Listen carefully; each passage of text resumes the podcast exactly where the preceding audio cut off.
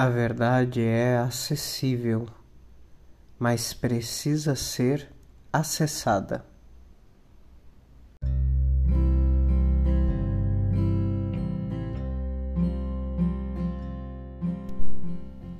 Olá, tudo bem?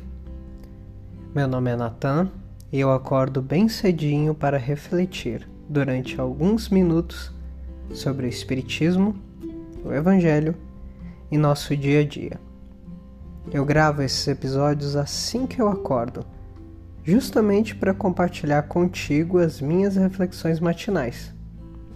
Então temos episódios novos todos os dias, às 5 e meia da manhã, mas você pode ouvir a qualquer momento que quiser. Seja muito bem-vindo. Pegue seu café, que no meu caso eu prefiro um pouquinho de chá, e junte-se a mim despertando no corpo para mais um dia, mas também despertando a alma para a plenitude. Desperte comigo, despertando com o Espiritismo.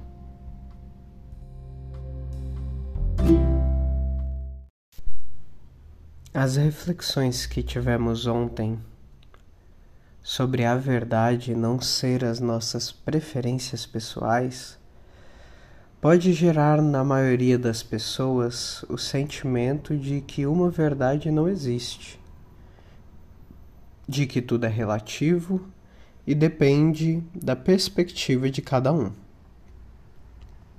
Mas nós não devemos exagerar a esse ponto. A verdade existe. A verdade está na realidade, está na vida. E não só isso, como nós, seres humanos, podemos ter acesso a ela, podemos beber de sua fonte, podemos trazer para a nossa vida os seus divinos compêndios. Dessa forma, a verdade sim é acessível mas ela precisa ser acessada. Essa é uma reflexão que eu tirei de uma palestra do palestrante Haroldo Dutra Dias. E neste processo, neste, nesta palestra, ele sinaliza essa questão para demonstrar que nós precisamos realizar um esforço na investigação da verdade. A maioria das pessoas estão contentes em viver uma vida sem refletir muito, sem grandes questões para se concentrar, sem estudar muito, sem ler muito, uma vida quase que passiva uma vida de muito entretenimento. E nós já conversamos aqui sobre entretenimento.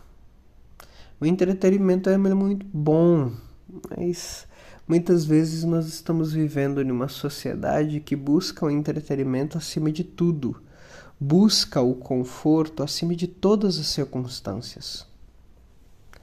Talvez estejamos na hora de buscar um pouco menos de buscar um pouco menos e considerar a necessidade de desenvolvermos em nós a capacidade de acessar a verdade através de uma investigação, através de um estudo, através de uma reflexão, através de uma meditação. E para aplicar isso à nossa vida, eu recomendo alguns bons hábitos que nós devemos e podemos realizar. O primeiro deles é o hábito da meditação. Pense sobre isso. Comece a meditar. Comece a meditar, mas comece devagar. Primeiro, alguns poucos minutos três, cinco minutos todos os dias, principalmente para consolidar o hábito da meditação. Depois que você estiver habituado, naquela hora do dia em realizar a meditação, eu aconselho que você vá se desenvolvendo, vá aprofundando no processo para ir se descobrindo, descobrindo sua própria capacidade de se concentrar. Meditação é uma musculação da atenção, da concentração. O segundo hábito é a leitura. Nós necessitamos ler para descobrir novas coisas, para refletir sobre novas questões. Mas eu conheço muita gente que lê muito, mas entende pouco. O hábito aqui da leitura não é de volume, não adianta ler 20 livros por ano, sendo que no final do ano você não se recordará da maioria das coisas que o primeiro livro te diz. É necessário ler todos os dias, mas sabendo o que lê, compreendendo o que lê e tirando do que lê coisas para mudar a sua vida, para refletir sobre a sua forma de pensar a vida à sua volta.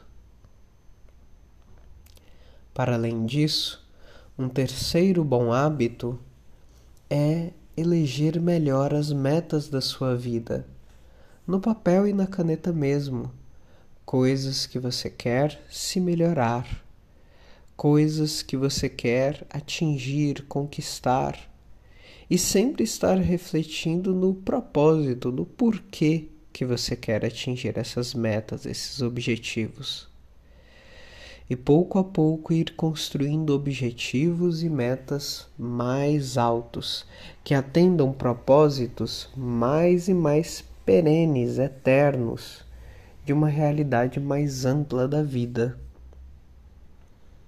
Mas, Natan, o que isso tem a ver com a verdade que é o tema de hoje?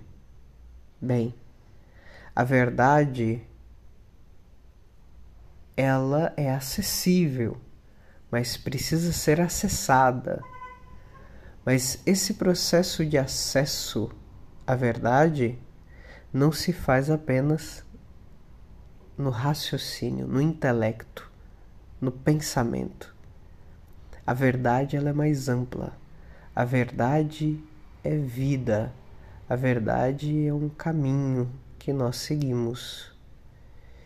E nós somente acessaremos ela quando também aprendermos a viver melhor.